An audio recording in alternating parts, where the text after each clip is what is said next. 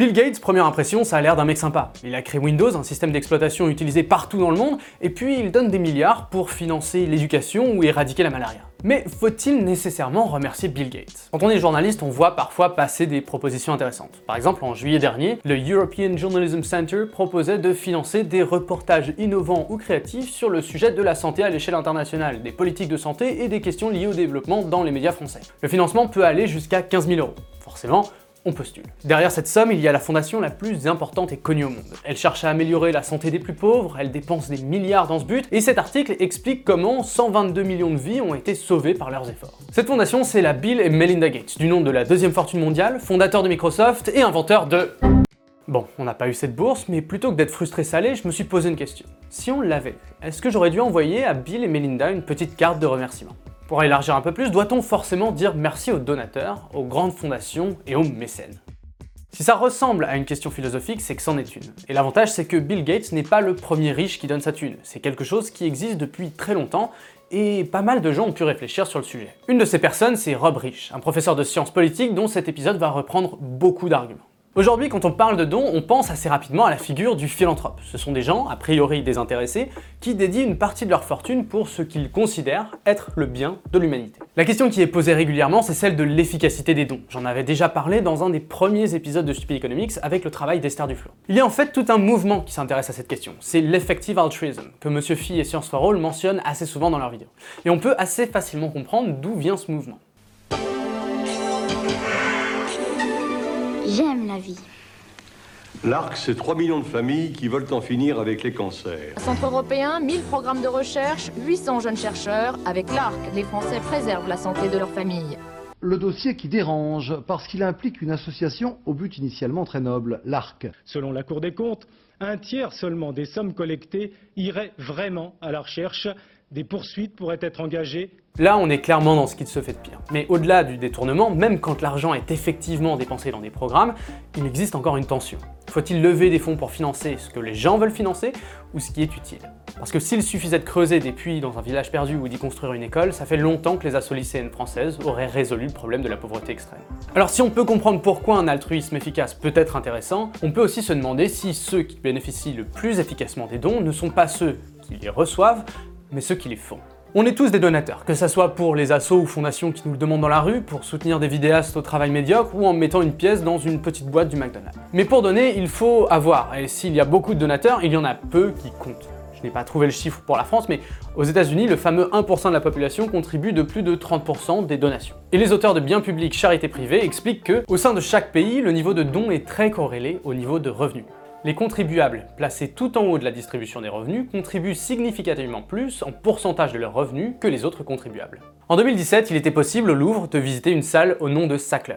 Et si le nom ne vous dit rien, de l'autre côté de l'Atlantique.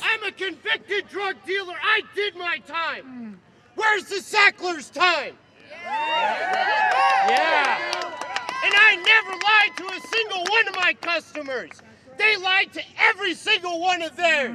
Shame on you, Sacklers! Une entreprise américaine, Purdue Pharma, fabrique l'Oxycontin. C'est un antidouleur très puissant, une sorte d'opium médical. Et pourtant, les effets secondaires existent et ont été volontairement cachés aux patients et aux docteurs par ce genre de communication produite par l'entreprise. Some patients may be afraid of taking opioids because they're perceived as too strong or addictive. But that is far from actual fact. Less than 1% of patients taking opioids actually become addicted. Todd is also addicted to oxycodone. Your worst time, how, many, how much were you taking? Just doing 30, 30 milligram oxycodone pills a day and 10 Xanax bars. My wife was high in this picture. I was high too. What about on your wedding day? Wasted. My wife passed away right there. What happened? Uh, well, before we, we took a nap and before we went to bed, we both did two pills and she just never woke up. 47 600 personnes sont mortes aux États-Unis en 2017 par overdose d'opioïdes, et les actions de Purdue Pharma amplifient largement ce problème. La famille Sackler est l'actionnaire principal de Purdue Pharma. Pendant qu'ils cachaient les morts liées à leurs médicaments, ils montraient à tous leur générosité à travers des donations aux musées les plus prestigieux pour y associer leur nom. Le Louvre, comme beaucoup de musées, ont depuis enlevé toute trace des Sackler. L'argent est devenu trop sale, le nom indigne d'un bâtiment, l'altruisme est remis en question. Breaking news billionaire Jeffrey Epstein arrested on new sex trafficking charges. The accusations date back to the 2000s and involve alleged crimes in New York and Palm Beach, Florida. Un autre homme était connu pour être un donateur généreux. Cette fois-ci, la fortune est a priori acquise légalement. Par contre, il est accusé d'avoir violé des dizaines de mineurs aux États-Unis et en France. Il a échappé à la justice américaine en 2008 dans des circonstances assez douteuses, en se faisant condamner non pas pour pédophilie, mais pour sollicitation de prostitution. Généralement, la société juge très durement les personnes qui n'ont pas payé pour leurs actions ou qui n'ont pas été réhabilitées par la justice. Mais ça, c'est sans compter sur ses donations. En devenant un donateur important de l'université du MIT et d'autres institutions prestigieuses, Jeffrey Epstein a pu être convié à des événements assez classes, rencontrer et rester avec des gens puissants et bien en vue. Entre un pédophile et un dealer de drogue, on a un bon combo. Mais bien sûr, tous les riches donateurs ne sont pas comme ça. Mais ce combo illustre bien quelque chose. Un don n'est pas nécessairement sans bénéfice. Ça peut être en réponse à une pression sociale, ça peut être une démarche de recherche de puissance ou l'obtention d'une place premium au paradis depuis 1476. Et même le petit donateur peut y trouver son intérêt. Quand dans mon immense montée j'ai donné à Wikipédia, je me suis senti bien. Quand j'y suis retourné pour vérifier que c'est bien en 1476 que le pape avait expliqué qu'il était possible d'obtenir une place de choix au paradis en donnant, je me suis senti bien. Quand je vous raconte à quel point je suis généreux, je me sens bien. À chaque fois, ça me génère une petite décharge chimique de plaisir. Et en étant un peu cynique, on pourrait presque dire qu'en faisant ce don, j'ai acheté un petit peu d'endorphine. Au-delà des donateurs et des motivations du don, le modèle de la fondation est une question en elle-même. Si les fondations ne sont pas une invention si récente que ça, il existait par contre pas mal de contraintes pour en créer une. Il suffisait pas d'avoir un peu de thunes, il fallait surtout que l'État vous y autorise et valide que l'activité était d'intérêt public. C'était le cas notamment aux États-Unis, où en 1909, la proposition de fondation de l'homme le plus riche du moment, John Rockefeller, a été très critiquée. Mais après avoir finalement conquis les États-Unis, le modèle de la fondation s'impose et se répand. En France, la loi a changé dans les années 90, puis en 2003 et en 2008. Établir une fondation devient de plus en plus facile. Le contrôle démocratique diminue et le sens de l'intérêt général s'élargit. Bernard Arnault ça, je devrais pouvoir le dire, c'est quand même mon prénom. Bref, Bernard Arnault, le patron de LVMH et l'individu le plus riche de France, décide de créer une fondation d'entreprise. La thune sort de LVMH pour entrer dans la fondation où elle doit être dépensée pour répondre à ses objectifs. Animée par une mission d'intérêt général, la fondation s'engage à rendre l'art et la culture accessibles à tous. Pourquoi pas? Et pour répondre à cet objectif, la fondation construit un musée dans le bois de Boulogne, à Paris. En grand philanthrope, Bernard Arnault a décidé de nommer ce bâtiment Louis Vuitton et d'y mettre à l'entrée le logo d'une marque de son entreprise. Parce que le plus important au final, c'est de ne pas confondre la philanthropie avec du marketing. L'autre aspect important, c'est de suivre la thune. Elle sort de LVMH par décision de Bernard Arnault pour être versée à la fondation Louis Vuitton, présidée par Bernard Arnault. Ce capital, s'il appartient à la fondation, c'est bien son président qui en a le pouvoir. Et ce pouvoir est réel. Comme à peu près toute personne vivante capable de communiquer, Bill et Melinda Gates ont une vision très précise de comment éduquer les gamins des autres. Mais après plus de 2 milliards de dollars de donations pour financer les écoles publiques, leur opinion a une importance un peu différente. Mais que pouvez-vous faire si vous êtes opposé à cette opinion? Et quels sont les recours de l'états-unien moyen? Ce qu'explique Bob Rich, c'est qu'il n'y en a pas. Il n'est pas possible de voter contre Bill Gates. Il n'est pas possible de créer une fondation pour mettre la fondation Gates en faillite comme on pourrait le faire avec une entreprise. Et c'est ça qui lui fait dire que les fondations ressemblent à un élément de plutocratie, une forme de gouvernement où ce sont les riches qui ont le pouvoir. Pourtant, quand un reporter demande à Melinda Gates si son opinion a plus d'influence qu'un groupe de parents quelconque, elle répond pas nécessairement. L'influence, c'est connu, commence à partir de 3 milliards de dollars. Après, si vous ne voyez pas le problème avec les Gates parce que vous êtes plutôt d'accord avec leurs actions, on peut regarder du côté des Koch brothers, qui eux aussi cherchent à coups de millions à influencer l'éducation aux États-Unis d'une manière très différente, contraire en fait. Donc peu importe votre opinion politique, vous allez trouver abusé qu'une personne puisse avoir autant d'influence sur l'éducation des gamins des autres. Alors à qui bénéficient vraiment les dons et faut-il continuer de les encourager? Donner son argent est une liberté. Une liberté que la société considère qu'il faut contrôler. Il est illégal de transférer 10 000 euros à quelqu'un ou à une fondation sans le déclarer quelque part. Une justification évidente de ça, bah, c'est d'éviter de rendre la corruption ou le trafic de drogue ou les activités illégales en général un peu trop simples. Mais si cette liberté est encadrée, elle est aussi encouragée fortement encouragée même. C'est ce que montre ce tableau issu du livre Bien public, charité privée, et ce que l'on voit c'est que la plupart des pays développés subventionnent le don privé. En France, l'impôt sur les sociétés ouvre le droit à une réduction d'impôt de 60% du montant du don dans la limite de 5 pour 1000 du chiffre d'affaires annuel. Certains dons ouvrent le bénéfice à une réduction d'impôt sur la fortune de 75% du montant du don, remplacée depuis 2018 par une réduction similaire d'impôt sur la fortune immobilière. L'idée de cette subvention, c'est de chercher un effet levier. Au lieu de payer 100 euros d'impôt pour que l'État redistribue aux finances des biens publics et de voir les gens donner 20 euros pour le faire de manière privée, les citoyens vont être incités à donner 100 et à payer 40 euros d'impôt. L'idée, c'est donc de se retrouver avec 140 euros au final, pour financer les biens publics à la place de 120, donc d'augmenter la contribution totale. La première question que l'on peut se poser, c'est de savoir si 1 euro d'impôt est vraiment équivalent à 1 euro de. Et les exemples de cet épisode montrent un intérêt particulier des philanthropes pour financer des trucs plutôt classe et assez visibles, comme des universités, des musées prestigieux, du travail journalistique. Par contre, il y en a beaucoup moins pour financer le balayage des rues ou une ligne de bus. Pourtant, là aussi, il y a un intérêt général. L'autre question, c'est le coût de cette réduction d'impôt. Aujourd'hui, la France dépense plus de 2,2 milliards d'euros en réduction d'impôt pour les dons privés. Cette question est revenue soudainement dans le débat public. Stéphane Bern, euh, euh, on va toucher le. Vous pensez qu'aujourd'hui on va passer le milliard d'euros de Moi, dons Je crois, je crois, parce que je, je- je vois par les, les différentes fondations qui m'envoient les, les- les résultats. Dans le compte-rendu d'une séance au Sénat, il s'agit surtout de savoir si la réduction d'impôt sur le don doit être considérée comme une niche fiscale. Je pense vraiment qu'il faut arrêter d'employer ce terme parce que euh, la terminologie n'est pas neutre. Elle a un effet psychologique énorme. Dans le cas du mécénat, il n'y a pas de niche fiscale. Gabriel Attal, secrétaire d'État Gabriel Attal, euh, à l'occasion d'une récente interview donnée euh, aux échos, si mes souvenirs sont exacts, a pris soin de bien préciser que dans son esprit, le mécénat ne constituait pas une niche fiscale. Et le ministre Attal répondait, pas à mes yeux, une niche fiscale, c'est un crédit d'impôt lié à une dépense immédiatement utile à celui qui l'engage. Le mécénat donne certes lieu à une déduction fiscale, mais la dépense n'est pas directement utile à l'entreprise. Elle finance l'intérêt général. Pour apporter un peu de contexte, Jean-Jacques Ayagon était l'ancien ministre de la Culture sous Jacques Chirac, en 2003, où il avait relaxé les règles du mécénat, pour devenir, l'année d'après, le conseiller pour les activités culturelles d'Artémis de François Pinault, la troisième fortune de France pour qui il travaille jusqu'en 2019. Mais un des éléments importants de cette réduction d'impôt se base sur les caractéristiques du don. Il y a en effet une différence de nature et Jean-Jacques Ayagon l'a très bien expliqué. Lorsque vous faites un don, par définition, le don en France, il doit correspondre à un certain nombre de caractéristiques. Il doit, vous le savez, profiter, ne pas profiter à un cercle restreint de personnes. Il doit être euh, par nature désintéressé. Il faut que la gestion de l'organisme soit désintéressée. Et il doit profiter à une cause d'intérêt général. Le problème, c'est justement tout ce que l'on a vu avant. Les Sackler, Jeffrey Epstein, la communication autour des donations, même les dons de Bill et Melinda Gates, s'ils sont faits de la manière la plus désintéressée possible, leur accordent une réputation de sauveurs de l'humanité. Ils sont invités et considérés comme des chefs d'État un peu partout dans le monde.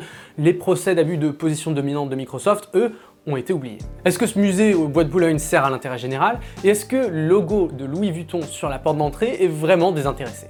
Je veux bien croire que tous les dons n'apportent pas un bénéfice direct à leurs donateurs, mais ces exemples montrent bien que les limites sont évidentes. Une niche fiscale, c'est un crédit d'impôt lié à une dépense immédiatement utile à celui qui l'engage. Sauf quand le don est une dépense en communication immédiatement utile à celui qui l'engage. Un autre point qui fait que le don n'est pas l'impôt, c'est que quand une personne paie des impôts, elle ne peut pas décider d'où son argent va aller. Elle finance le budget de l'État. C'est le processus démocratique qui va décider de comment répartir cette thune. Par le vote, l'engagement politique, qui a en théorie autant de pouvoir que n'importe quel autre citoyen sur l'attribution de cette thune. C'est vraiment le fondement du truc, parce que la démocratie, c'est aussi, surtout, de l'économie. Donc on peut voir comment c'est dépensé, mais il m'est impossible de dire que je refuse que mes 600 euros d'impôt sur le revenu financent l'éducation parce que je n'ai pas d'enfant, ou de refuser de financer la médecine parce que mon gourou se soigne avec des citrons. La réduction d'impôt sur le don pose aussi une question d'équité. En France, sur 43 millions de foyers, 17 millions sont redevables de l'impôt sur le revenu. Ce sont eux qui peuvent bénéficier d'une réduction d'impôt sur leur don de 66%. Cette réduction d'impôt, c'est une subvention. C'est l'État qui donne de l'argent pour donner. 3 millions 3 millions 3 millions Le The Event a récolté 238 000 dons pour la fondation de l'Institut Pasteur, soit 3,5 millions d'euros. Parmi ces dons, on peut imaginer que beaucoup ont été faits par des gens de 18-19 ans, des gens qui sont rarement soumis à l'impôt sur le revenu. Est-ce que leurs dons sont moins valables que celui des gens qui paient des impôts sur le revenu? En tout cas, l'État ne les subventionne pas. Mais au-delà du fait que dépenser autant d'argent pour rembourser de la générosité mérite d'être discuté, l'inégalité créée par le système actuel est quand même assez visible. Quel va être le coût d'un don de 600 euros par an euh, pour un travailleur précaire? 600 euros. Parce que comme il n'est pas imposable au titre de l'impôt sur le revenu, ce qui ne veut pas dire qu'il ne paie pas d'impôt, il paie énormément d'autres impôts, mais comme il n'est pas imposable au titre de l'impôt sur le revenu, eh bien il ne peut pas bénéficier des déductions fiscales. Qu'est-ce qu'on constate au final? Que l'État dépense chaque année 29 millions d'euros pour satisfaire les préférences politiques des 10% des Français aux revenus les plus élevés, c'est-à-dire 21 fois plus que ce qu'il consacre aux 50% euh, des Français aux revenus les moins élevés. Pourtant, dans le don, la charité, la philanthropie, des belles histoires, il y en a plein. Et si le don peut bénéficier à celui qui le fait, on peut y trouver le désir de bien faire et le financement d'un bien public. Une personne m'a expliqué comment la fondation Ronald McDonald l'a aidé dans un moment difficile. Cette fondation met à disposition gratuitement des logements confortables à proximité des hôpitaux pour les familles d'enfants hospitalisés. Et là, tu te dis, bah ouais, c'est beau.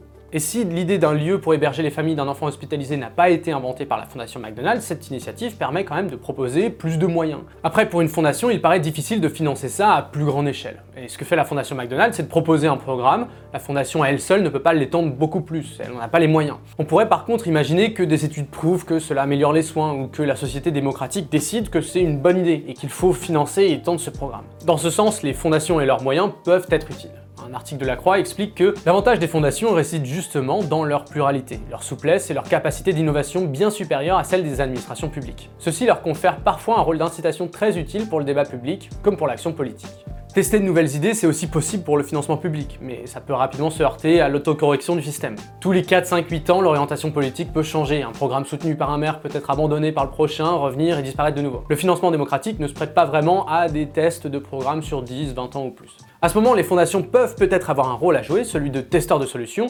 mais on peut aussi leur demander un rôle beaucoup plus humble. Surtout que leurs solutions ne sont pas si impressionnantes que ça. J'ai regardé du côté de la philanthropie sur le climat, voir le type de financement qu'ils font, et ça vaut pas franchement la peine d'en parler. Si certains donnent pour résoudre le problème, d'autres cherchent à préserver leur intérêt, d'autres donnent sans s'inquiéter de l'impact de leurs dons au-delà de la communication qu'ils fournissent, mais la plupart donnent le week-end et agissent à l'inverse la semaine.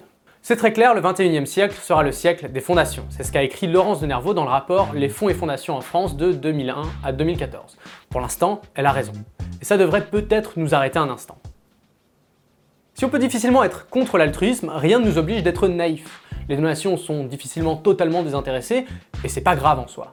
C'est juste qu'il peut être utile de ne pas faire semblant qu'elle le soit. En même temps, la réémergence des super riches pose de nouvelles vieilles questions. La philanthropie serait l'expression de la plutocratie dans un régime démocratique. On sait que l'argent confère par lui-même du pouvoir. La possibilité de le dépenser pour créer des biens publics renforce ce pouvoir. C'est d'ailleurs ce que font tous les criminels ayant un minimum de succès. Pablo Escobar était adulé dans certaines villes colombiennes parce qu'il donnait beaucoup. Al Capone donnait de la nourriture aux pauvres pendant la Grande Dépression. Le gang des motards des Hells Angels donne des jouets aux enfants une fois par an. Les Yakuza donnent de la nourriture après des tremblements de terre. Et les Balkany donnaient du foie gras et du vin aux personnes âgées de Levallois-Perret. Parce que quand on donne, on reçoit. Du respect, de l'attention, du pouvoir, et plus on donne, plus on en a. Du coup, faut-il remercier Bill Gates? Jusqu'à maintenant, on a bénéficié de la contribution de milliers de personnes, et je vous remercie. Si demain vous nous dites qu'on fait de la merde et agissez en conséquence, eh bien on n'aura qu'à remballer nos petits discours et puis on ira se trouver un autre taf. On a l'impression que ce qu'on fait est important, mais on peut se tromper et on serait pas les premiers. Maintenant vous connaissez notre objectif, c'est qu'un pour cent des abonnés contribuent de l'équivalent d'un euro par mois. C'est ce qui garantit notre indépendance. Et d'ailleurs vos tips ne sont pas défiscalisables. C'était Stupid Economics. Sur ce...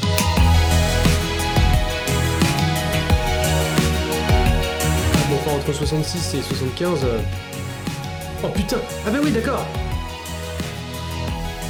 Euh.